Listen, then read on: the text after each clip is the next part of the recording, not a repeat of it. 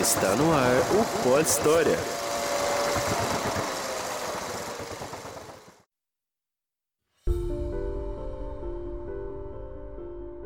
Olá, olá, amigos da Podosfera. Eu sou Gustavo Nunes e veio aqui apresentar o primeiríssimo Pod História. E para você que não tá entendendo direito o que, que tá acontecendo, eu explico. É muito simples. Esse é o Pod História.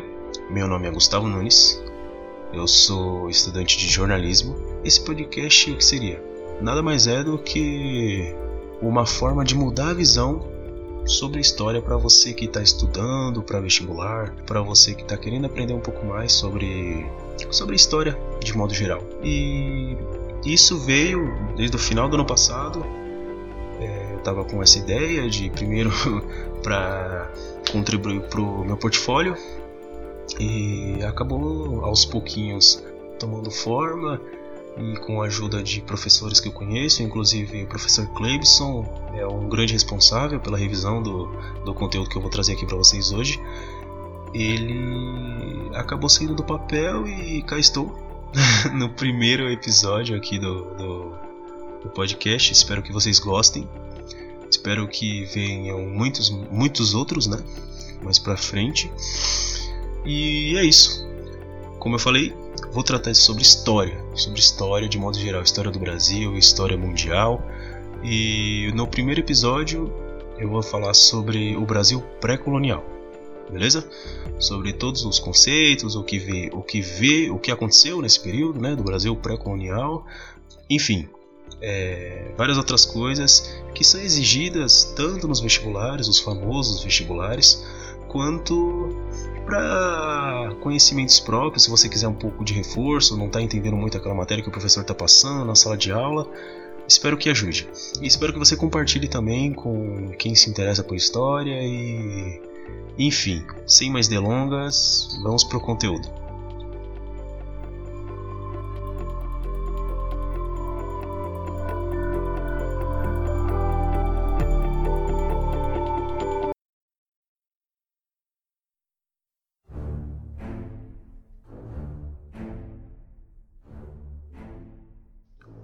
Pessoal, antes de falar sobre o descobrimento em si da nossa terrinha, né, do nosso querido Brasil, eu tenho que trazer para vocês um contexto histórico do que estava acontecendo na Europa naquele período, período pré-descobrimento.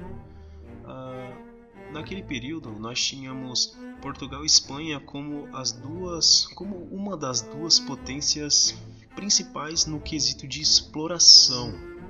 Exploração marítima era com eles e eu tenho que trazer um contexto histórico da América Latina como um todo, até porque a navegação realizada pelo genovês Cristóvão Colombo em águas na região mais a oeste financiadas pela coroa espanhola ocasionaram no achado de novas terras.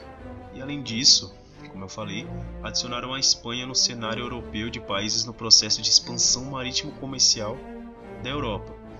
Ou seja, ou seja, você tinha a Espanha sendo financiada pelo governo, né, pelo governo da coroa, e eles, não sei com algum tipo de especulação, tinham o objetivo de explorar o oceano, né, pelo lado oeste, para ver se eles achavam alguma coisa, achavam algum tipo de terras e enfim.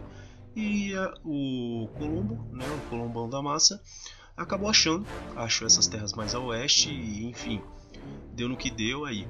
É, e o achado dessas terras acabou abrindo os olhos de outros países, de outros países, outros reinos no caso, sobre essa questão da exploração, da exploração marítima e como ela poderia ser feita. Vale ressaltar que é, daqui em diante eu vou falar sobre diversos ter dois termos na verdade em relação a, a esse período, que é o achamento e o descobrimento. Muitas pessoas falam sobre o descobrimento do Brasil.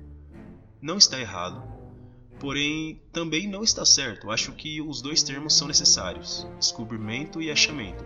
O descobrimento ele está totalmente ligado com a visão europeia. A visão europeia. Então, para os europeus, eles descobriram o Brasil, descobriram a América Latina. E na visão dos nativos, até porque como todos sabem, existiam povos nativos, existiam outras pessoas que viviam nessas terras antes de chegarem os portugueses e fazerem toda aquela, aquela loucura. É, então, na visão dos nativos, temos o achamento. Então, assim, descobrimento e achamento são a mesma coisa, porém de visões diferentes. Achamento na visão dos nativos e descobrimento na visão europeia. Isso é um negócio que vocês têm que, é, têm que ter em mente, não podem esquecer, porque assim, não está errado, mas por exemplo, se em alguma questão de vestibular, alguma coisa, eles exigirem ou colocarem esse termo, não se desesperem, porque trata somente de um ponto de vista diferente, beleza? E voltando para o nosso conteúdo, ao mesmo tempo, enquanto a Espanha faz, saía fazendo loucuras aí, descobrindo novas terras e sendo a top mais top, nós temos Portugal como um reino com diversas conquistas territoriais por meio da marinha. Então, a partir do século XV, é, começa um embate bem interessante entre os dois e isso acaba sobrando até pro Papa. Sim, galera. Antes, de, antes do próprio Tratado de Tordesilhas, existiu outro tratado bem safadinho que foi intermediado pelo Papa Alexandre VI. Esse tratado foi realizado né, para fazer uma divisão territorial entre Portugal e Espanha, porque como eles estavam muito desenvolvidos na questão do, dos descobrimentos e das navegações, devido a também às suas posições geográficas, né, para evitar uma possível treta, digamos assim, eles resolveram entrar em acordo e resolver essa parada. Isso foi intermediado pelo Papa, até porque você tem, obviamente, daquele, naquele período em diante, é, uma forte, até atualmente, digamos, uma forte influência da Igreja Católica como um todo, e nessas questões a Igreja Católica era também presente. Eles fazem esse, esse tratado chamado de Bula Intercoeteira.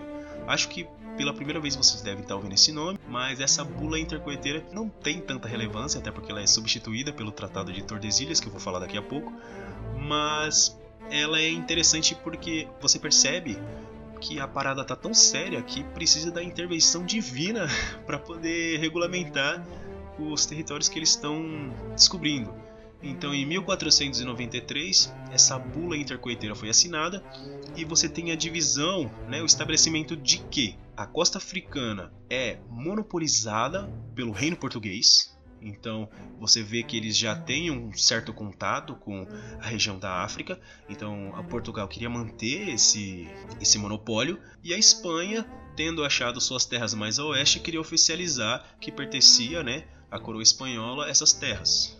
Entretanto, em 1494, você tem Dom João II que acaba sendo um pouco safadinho, como como diriam, né? Como poderiam dizer, ele acaba sendo um pouco safadinho por quê? Porque eu diria que haviam boatos, né, ali toda uma especulação dentro do reino português de que haviam mais terras ao sul. Então você tinha as terras que a Espanha havia descoberto, né? Havia descobrido, havia achado, enfim. E Portugal tinha essa essa dica aí de que poderiam ter mais terras ao sul. Então eles queriam, né, uma fatia desse bolo. Em 1494 você tem novamente, né, tem essa essa exigência do reino português e para evitar uma treta, enfim, um BO grandão, a Espanha decide aceitar. Então elas falam, mano, fica na moral aí, se você acha que tem mais. Se você acha que tem que revisar, vamos revisar essa parada. Eles acabam estabelecendo uma linha imaginária, né, um meridiano, só para questão de curiosidade mesmo, porque eu acho que vai ser bem difícil que isso caia em algum tipo de questão, enfim. Essa, esse meridiano, né, essa linha imaginária, é traçada a 370 léguas a oeste da ilha de Cabo Verde. E a partir do traçado dessa linha, você tem então o estabelecimento de que as terras a oeste seriam espanholas, pertenciam à coroa espanhola, e as terras a leste, dentro dessas terras, seriam o território que nós conhecemos hoje como o nosso Brasil, Zil, Zil, Zil, Zil, seriam pertencentes do Reino de Portugal. Então, podemos colocar o Tratado de Tordesilhas como um dos marcos principais para o início do pré-colonialismo do Brasil, porque você tem o estabelecimento de territórios que pertencem a Portugal E a partir daí você tem um desenvolvimento e uma exploração desses territórios que vão ser essenciais nesse processo de pré-colonialismo e colonialismo. Mas lembrando que nesse episódio nós falaremos só sobre o pré, beleza? E além disso, galera, só para fechar essa parte introdutória do conteúdo que eu estou trazendo para vocês, eu tenho que trazer também a figura do Vasco da Gama. Vasco da Gama, o navegador português. Eu não vou fazer nenhum tipo de trocadilho com o time Vasco da Gama, uh, mas até porque foi a segunda coisa que eu pensei. Mas enfim, é... eu tenho que trazer a figura do Vasco da Gama, porque porque ele foi essencial no desenvolvimento, né? Ele ficou mais conhecido por fazer esse, esse traçado dessa rota para as Índias e suas especiarias. E por que, que ele é citado? Porque ele foi um navegador genial. Ele conseguiu fazer essa volta, esse rolê grandão para chegar nas Índias. E você tem aí é muito importante ressaltar essa parte, o comércio das especiarias. Então você tem uma Europa que não, não, tem, não tinha muito contato com essas especiarias, esses temperos, esses condimentos, e quando você tem o estabelecimento de uma rota onde Portugal consegue ir até as Índias, estabelecer relações comerciais, que era o principal objetivo deles no momento, e trazer essas especiarias para a Europa, você tem um desenvolvimento econômico gigante. Então, assim, essa, esse traçado do Vasco da Gama, enfim, o descobrimento dessa rota é essencial, essencial para colocar nesse caso é, Portugal como uma das, uma das principais, ali pau a pau com a Espanha, uma das principais potências marítimas, como eu falei anteriormente. Então, assim, além do descobrimento de ilhas como a Ilha da Madeira, a Ilha de Açores, que hoje pertence ao território português devido a essas navegações, a rota comercial Portugal-Índia para o suprimento de especiarias foi fundamental para que Portugal tivesse essa reputação.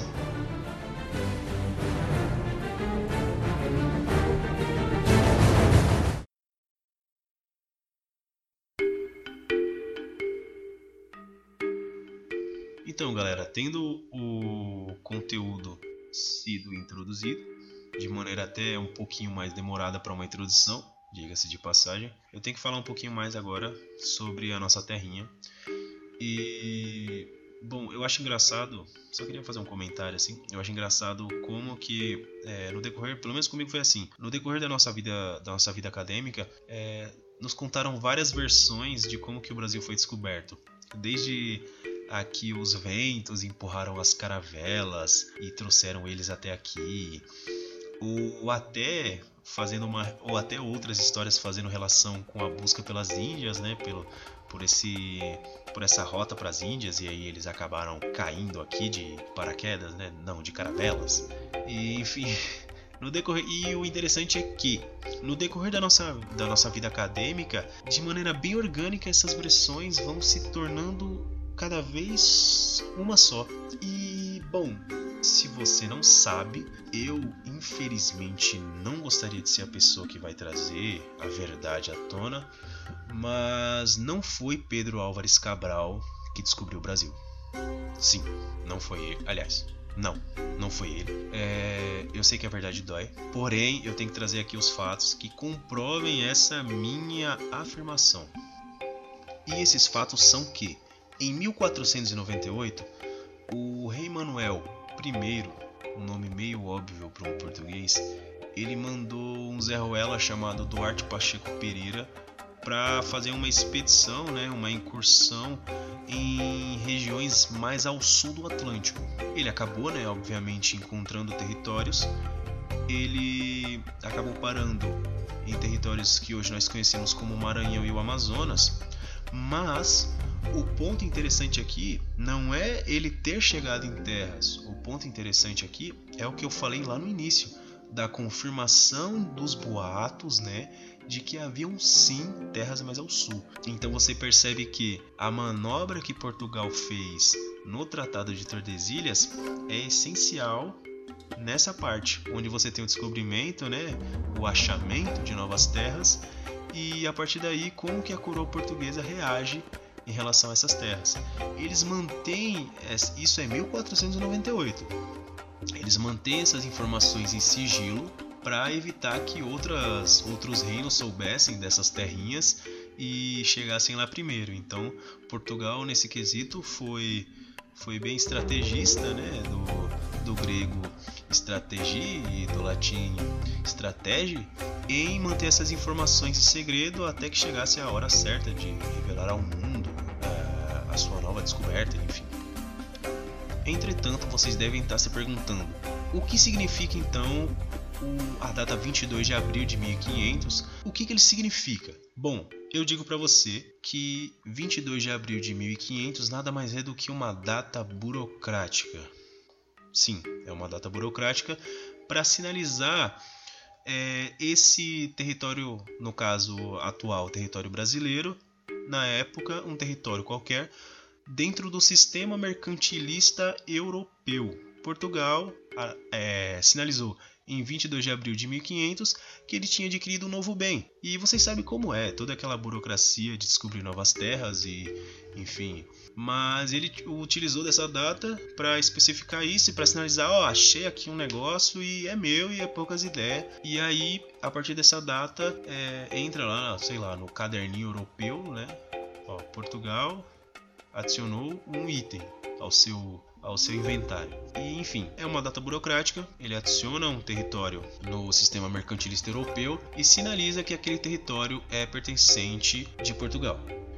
E com esse território novinho em folha, ter sido regulamentado, toda aquela questão burocrática ter sido resolvida, o que, que Portugal faz? Acaba deixando, obviamente, o território em segundo plano, devido à dificuldade de identificar possíveis atividades econômicas lucrativas de maneira rápida e tinha aí também uma certa estratégia de Portugal. Porque o que, que eles queriam? Eles queriam objetivamente estabelecer relações comerciais com a Índia. Porque assim, se você fosse pegar a questão de valores econômicos da época, um navio, uma caravela no caso, cheia de especiarias, valia muito mais do que uma caravela cheia de pau-brasil. Sim, o pau-brasil é um dos principais itens a serem analisados e descobertos, extraídos e utilizados, como vocês devem saber. Então essa madeirinha aí safada que é utilizada para atingir tecidos, ela acabou sendo um, mais uma das moedas que Portugal utilizava para adquirir lucro, enfim, mais um recurso natural. Porque o objetivo deles era estabelecer relações comerciais com a Índia para o comércio de especiarias, porque eles traziam essas especiarias da Índia, da Ásia, enfim, e comercializavam com outros reinos, com outros reinos na Europa. E mesmo assim, eles não poderiam né, deixar somente esses territórios largados, enfim, só com algumas árvores cortadas. E é por isso que eles fazem a mesma coisa que eles fizeram na costa africana. Na costa africana foi a mesma coisa, é uma exploração secundária para retirada de de produtos naturais, né, de recursos naturais. Eles instalam, né, implantam aqui nas costas é, o sistema de feitorias. O que seria esse sistema de feitorias? Basicamente são entrepostos onde eles fazem a coleta desses recursos naturais, enchem as caravelas e mandam de volta para a Europa. Essas feitorias foram estabelecidas em Pernambuco, Cabo Frio, Rio de Janeiro e na Bahia de Todos os Santos. Essas feitorias, é, como eu falei, já servi, serviam como entrepostos é, para o comércio, né, para encher as caravelas, mandar elas para a Europa. E além disso, Portugal mandava de lá para cá diversas expedições. Entre elas, nós tínhamos as expedições de reconhecimento, onde eles vinham né, para analisar as riquezas do território, as de exploração para a extração do pau-brasil, que eu vou falar um pouquinho mais detalhadamente adiante, e a de proteção, que ela era basicamente a de vigilância e proteção do, do território.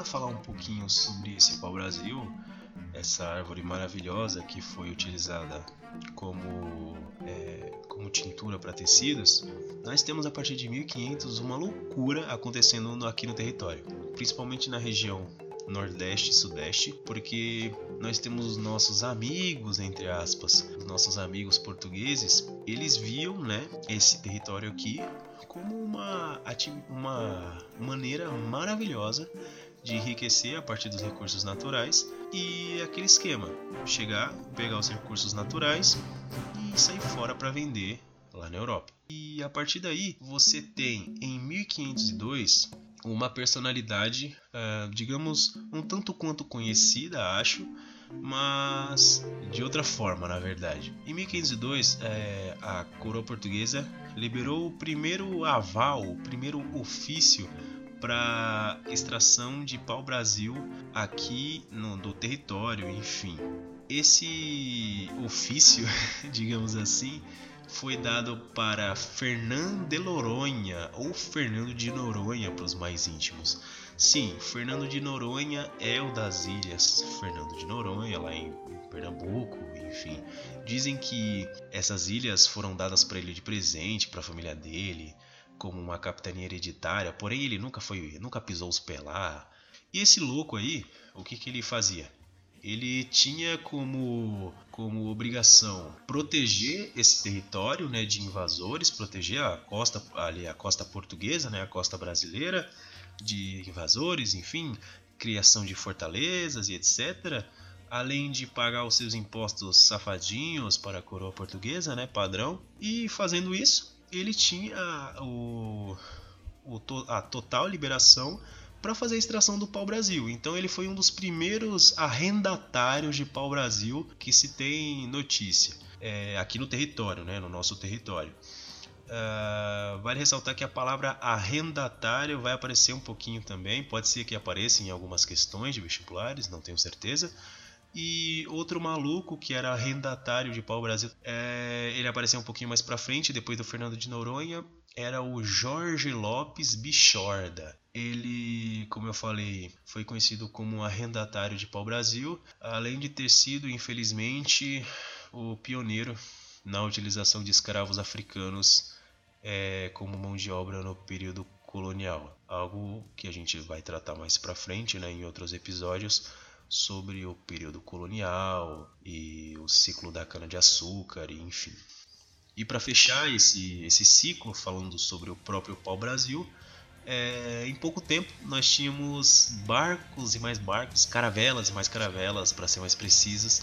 Chegavam, eles chegavam, sério galera, eles chegavam tipo vazios e saíam abarrotados de troncos e troncos e troncos e troncos a serem comercializados, utilizados no exterior para outros países europeus. E cara, e Portugal acabou se dando tão bem que isso acabou abrindo o olho, acabou despertando a atenção, na verdade, de outros reinos europeus. Outros reinos europeus, eles ficavam olhando e falando, mano, mas que, que, que tá acontecendo? Mas Portugal antes não era nada, agora tá top. Que porra é essa? E assim, dentro dessa questão de extração, é, vai ser um negócio que eu vou falar agora. A questão do índio, que eu não falei ainda, diga-se de passagem, é essencial para que os portugueses tivessem esse sucesso todo na extração do pau-brasil. Vou falar um pouquinho agora sobre os nossos queridos e amados índios, porque eles merecem um espaço de fala. Não, espaço de fala não, porque só tá, quem está falando só sou eu, mas merecem um espaço aqui no programa. O ciclo sem fim.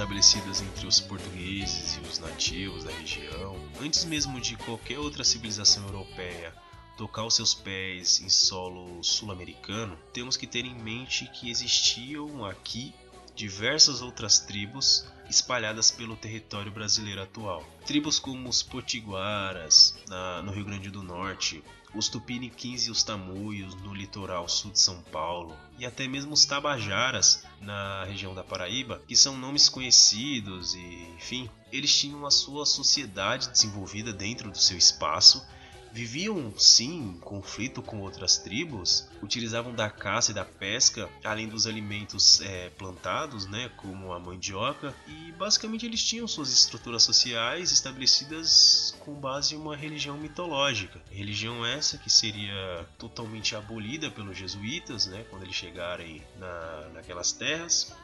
Mas enfim, você percebe que fora da visão dos, dos portugueses, fora da visão dos europeus, você tem aqui sociedades complexas, tribos complexas, as suas formas de, de lutarem, as suas danças, os seus rituais, enfim. Então isso serve, né? Eu estou trazendo também esse conteúdo para servir como uma desmistificação do índio como, sei lá, como qualquer coisa que estava aqui somente moscando antes dos portugueses chegarem, entendeu?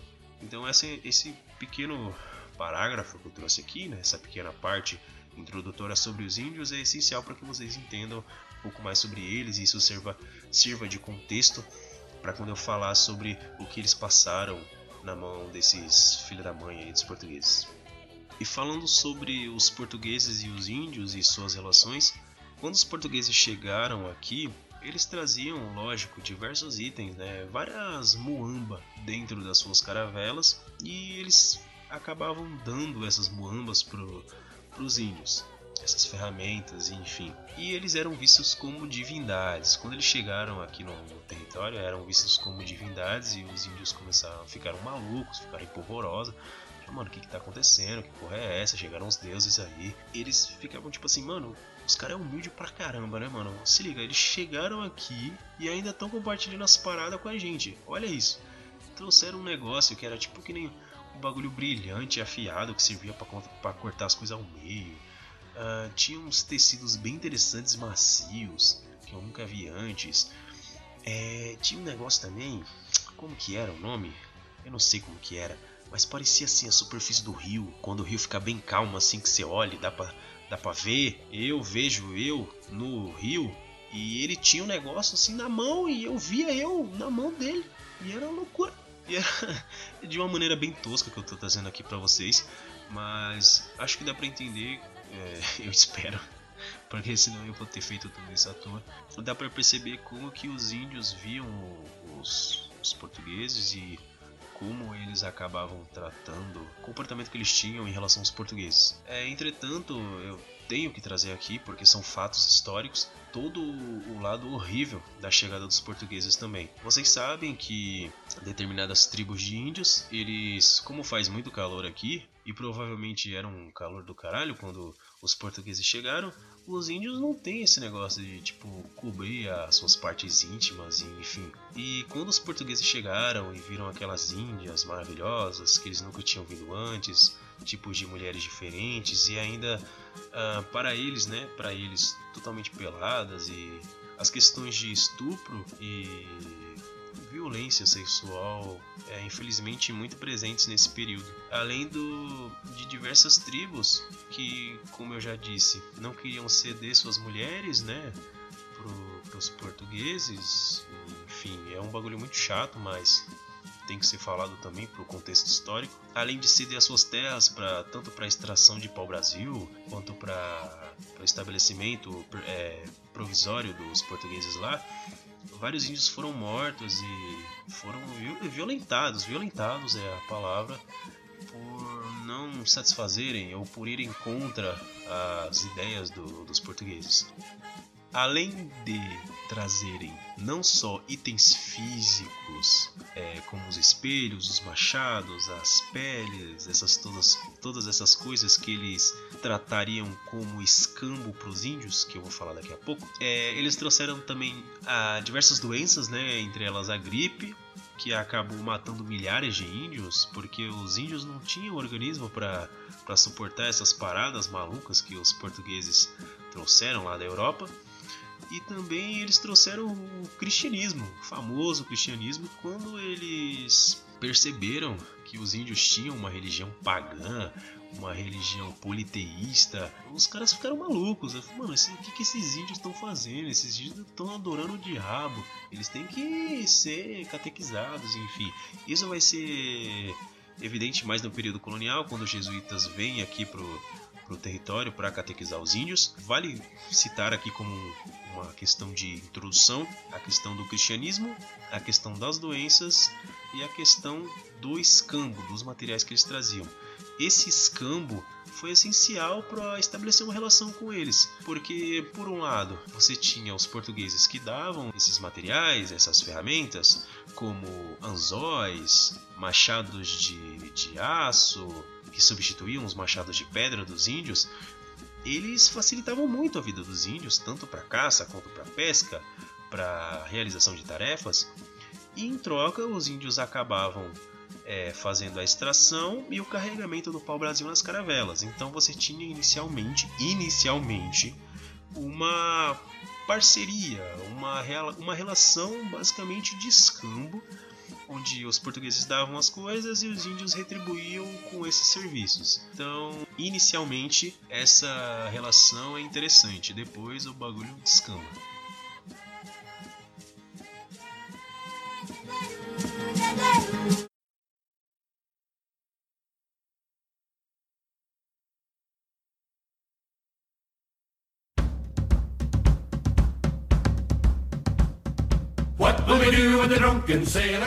E agora, pessoal, chegando um pouco mais pro final do, desse episódio relacionado ao conteúdo do Brasil pré-colonial, nós temos, vamos falar um pouquinho sobre as capitanias hereditárias.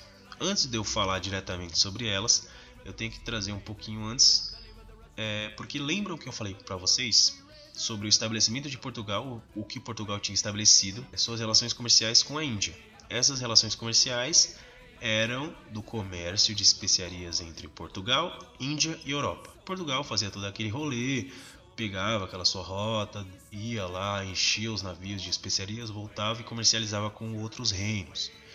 Entretanto, de 1500 para 1533, 1530, você tem um enfraquecimento do lucro português. Por quê? Você pergunta e eu acabo respondendo. Porque você tem outros reinos que acabam descobrindo essas rotas para as Índias. Então, uh, não é agora, agora não é mais só Portugal que sabe como ir para a Índia e voltar. Você tem outros reinos, principalmente os que têm acesso, né, ao mar, que acabam desenvolvendo essas rotas e também fazendo esse tipo de comércio ou adquirindo para si essas especiarias. Então você tem uma diminuição do lucro português e um aumento da concorrência. Isso juntando-se ao fato de que o território brasileiro, eu vou falar território brasileiro porque fica um pouco mais fácil, mas o território que pertencia a Portugal estava constantemente sendo invadido, isso acaba fazendo com que o, o rei Dom João III realize uma medida administrativa, entre aspas. Essa medida administrativa foram a criação das capitanias hereditárias.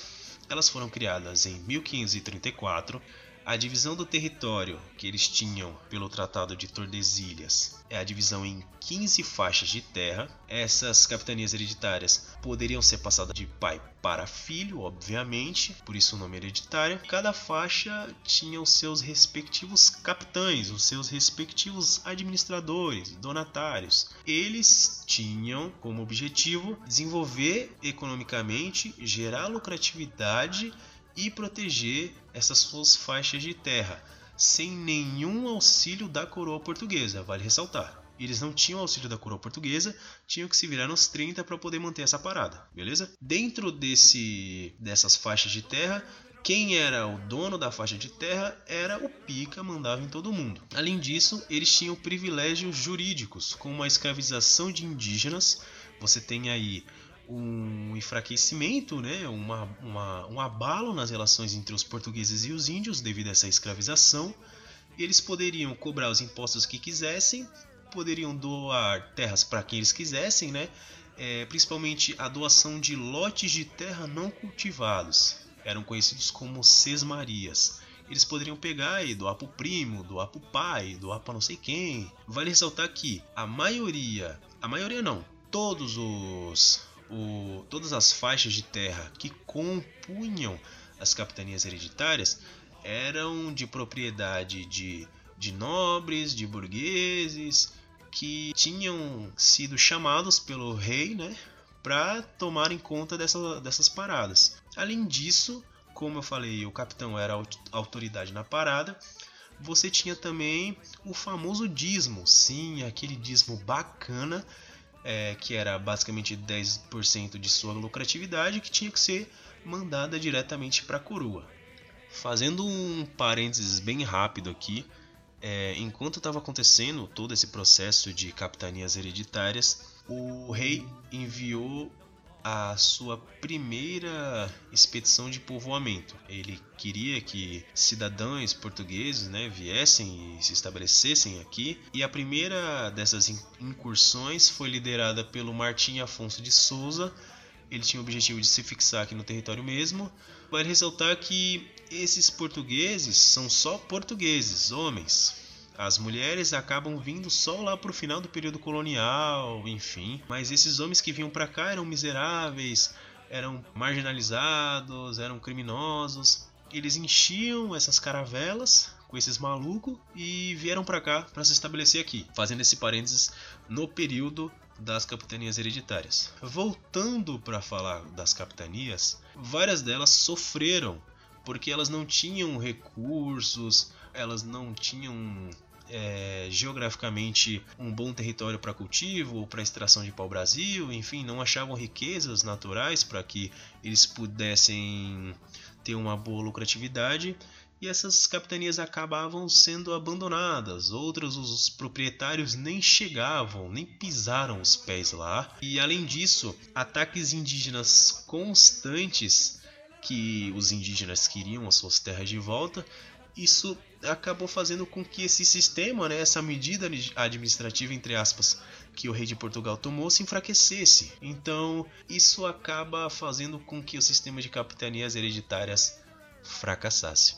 Dessas 15, somente duas acabavam te, acabaram né, tendo lucratividade, que foi a de Pernambuco, que implantou inicialmente o cultivo de cana-de-açúcar que seria utilizado mais para frente, principalmente na região do, Nordeste, e a de São Vicente, que foi liderada pelo próprio Martim Afonso, que tinha como principal atividade nada mais, nada menos o tráfico de indígenas, e acabou tendo uma grande lucratividade com o tráfico dos nossos amigos nativos. Vale ressaltar também que mesmo com o estabelecimento dessas capitanias hereditárias, você e depois, né, o fracasso delas, essas capitanias acabaram impulsionando o crescimento de vilas, que depois se tornaram províncias e que bem mais tarde iriam constituir alguns estados brasileiros que conhecemos hoje, como por exemplo o de Pernambuco.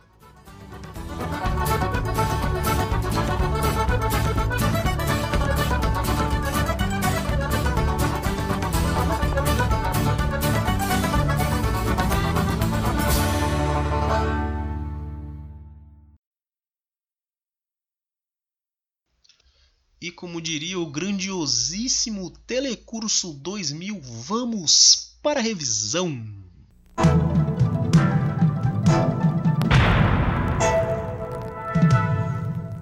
Vamos lá, galera. Vou falar rapidinho. São sete itens. Veja se está tudo condizente aí com o que vocês anotaram, o que vocês escreveram no bloco de notas ou o que vocês têm em mente. 1. Um, no início do século XV, a Europa estava em polvorosa devido às grandes navegações, que acharam diversos pedaços de terra que conhecemos atualmente, como a América como um todo. 2. Espanha e Portugal poderiam ser considerados rivais, amigas e rivais, na disputa de terras mais ao sul. Com o achamento de novas terras por ambos, foi necessária a intermediação religiosa, por uma divisão territorial inicialmente. Essa divisão territorial foi chamada de Bula Intercoeteira. Depois, com a revisão exigida pela galera de Portugal, essa divisão acabou sendo considerada e chamada atualmente como conhecemos Tratado de Tordesilhas. Então, divisão territorial entre Portugal e Espanha, Tratado de Tordesilhas.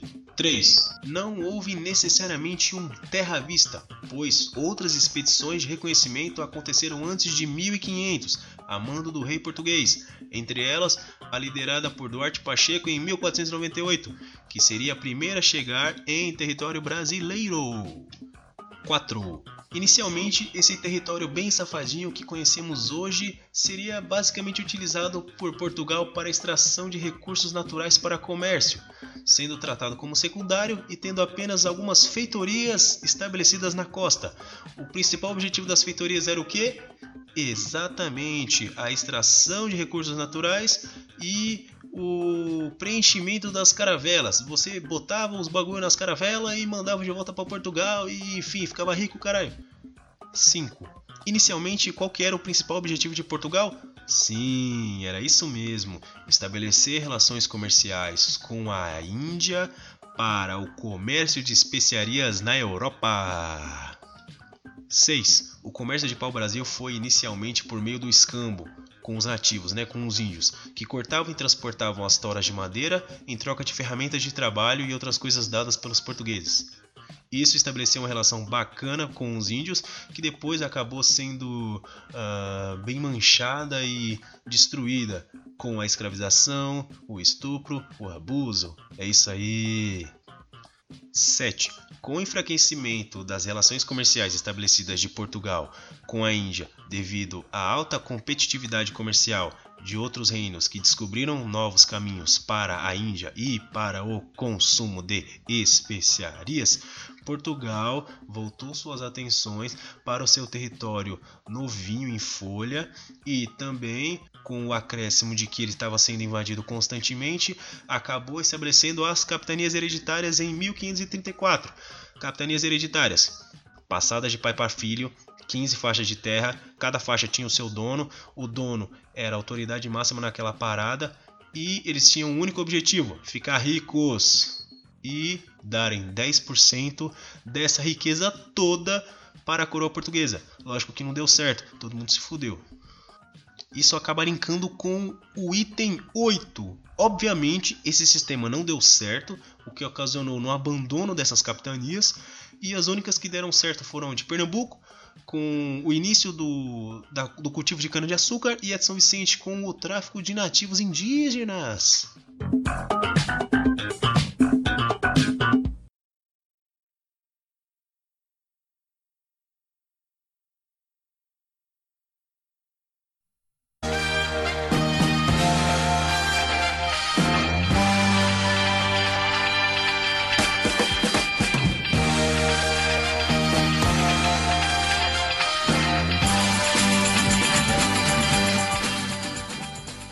Pessoal, muito obrigado por terem ouvido até aqui. Se você ouviu até aqui, você é um guerreiro, beleza? Você é um guerreiro, você é uma guerreira, você não desistiu de mim e eu fico feliz pra caramba por você ter ouvido até aqui, apoiado e enfim. Espero que vocês tenham gostado. Se vocês tiverem algum tipo de dúvidas, enfim, eu vou deixar o e-mail do podcast na descrição do episódio. Então, dúvidas, uh, sugestões, críticas, por favor mandem, porque é essencial para mim, para o desenvolvimento desse podcast. Eu quero muito levar isso para frente e espero que vocês tenham gostado bastante. O próximo episódio vai ser sobre o Brasil colonial. Eu não sei quanto tempo vou demorar para fazer para fazer ele. Espero que eu faça o mais rápido possível. Mas enfim, vou subir esse episódio e seja o que Deus quiser. Mas é isso, seus uh, amantes de história ou não. Espero que vocês tenham terminado de ouvir esse episódio com um pouquinho mais de, de gosto pelo conteúdo. E além disso, verdade, acabei de lembrar. se você, eu vou começar falando somente sobre o Brasil, sobre a história do Brasil. E depois eu vou falar sobre a história mundial. Se vocês quiserem que eu intercale entre história do Brasil e história mundial, vocês avisem. Senão eu vou seguir essa, essa linha de pensamento mesmo, essa linha de produção. E é isso. Pessoal, muito obrigado novamente pela atenção de vocês. Espero que vocês tenham gostado. Se vocês acham que tem alguém que está estudando para os vestibulares ou que quer, que gosta bastante de história, compartilhe com eles, indiquem para todo mundo. E é isso, pessoal. Muito obrigado, valeu e tchau.